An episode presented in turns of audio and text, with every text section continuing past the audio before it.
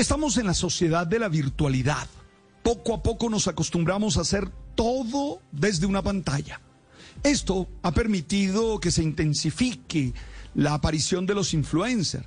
Esos personajes públicos como actores, líderes políticos o religiosos que inspiran con su comportamiento o con sus apreciaciones a un rango amplio de seguidores.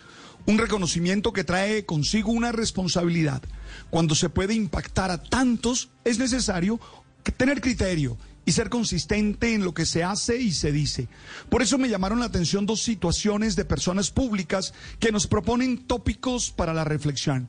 El primero, Keanu Reeves, actor canadiense, quien donó el 70% de sus ganancias por Matrix 4 a la lucha contra el cáncer. En la sociedad de la acumulación, de la codicia, del querer tener siempre más, estas acciones son una demostración del verdadero valor del dinero.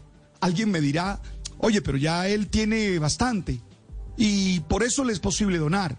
Pues sí, es posible, pero también estoy seguro de que todos siempre podemos dar desde lo poco o mucho que tenemos y ayudar a los que están cerca de nosotros. El otro comportamiento que me llamó la atención fue el de nuestro músico y cantante Juanes, quien en un video que se hizo viral mostró su inconformidad con las redes sociales. Él insistía en que detestaba las redes y la presión de tener que estar inventando qué poner en ellas.